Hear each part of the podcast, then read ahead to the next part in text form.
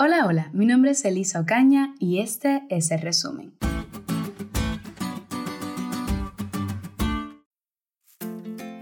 Como buenos administradores del Señor, debemos guardarnos de ciertas cosas que nos alejan de Dios y que nos impedirán heredar su reino.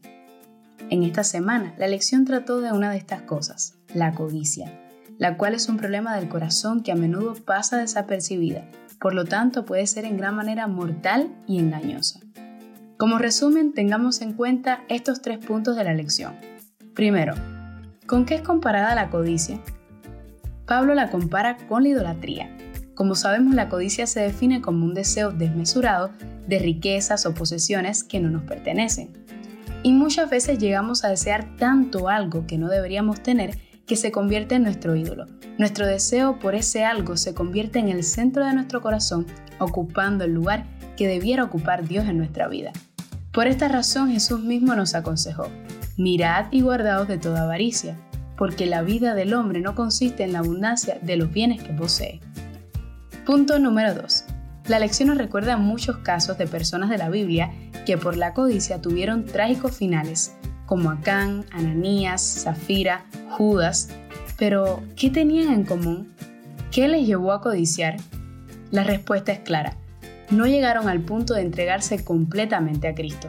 Cuando decidimos entregarnos por completo al Señor, estamos haciéndole una invitación directa a transformar nuestros corazones y pulir cada rasgo áspero de nuestro carácter.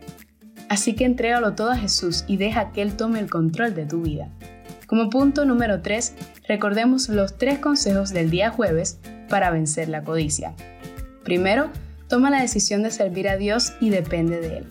Segundo, ora diariamente. Pide al Señor que no te deje caer en tentación y que te libre del mal. Y número 3. Estudia la Biblia de forma regular. Pero yo quiero agregarte un último consejo, según lo escrito por Elena de White en Testimonios para las Iglesias, tomo 3.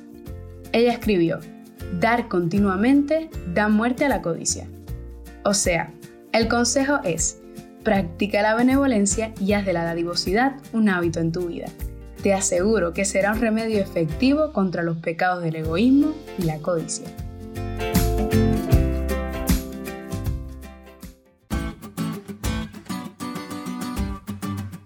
¿Te diste cuenta de lo cool que estuvo la lección? No olvides estudiarla y compartir este podcast con todos tus amigos. Es todo por hoy, pero mañana tendremos otra oportunidad para estudiar juntos.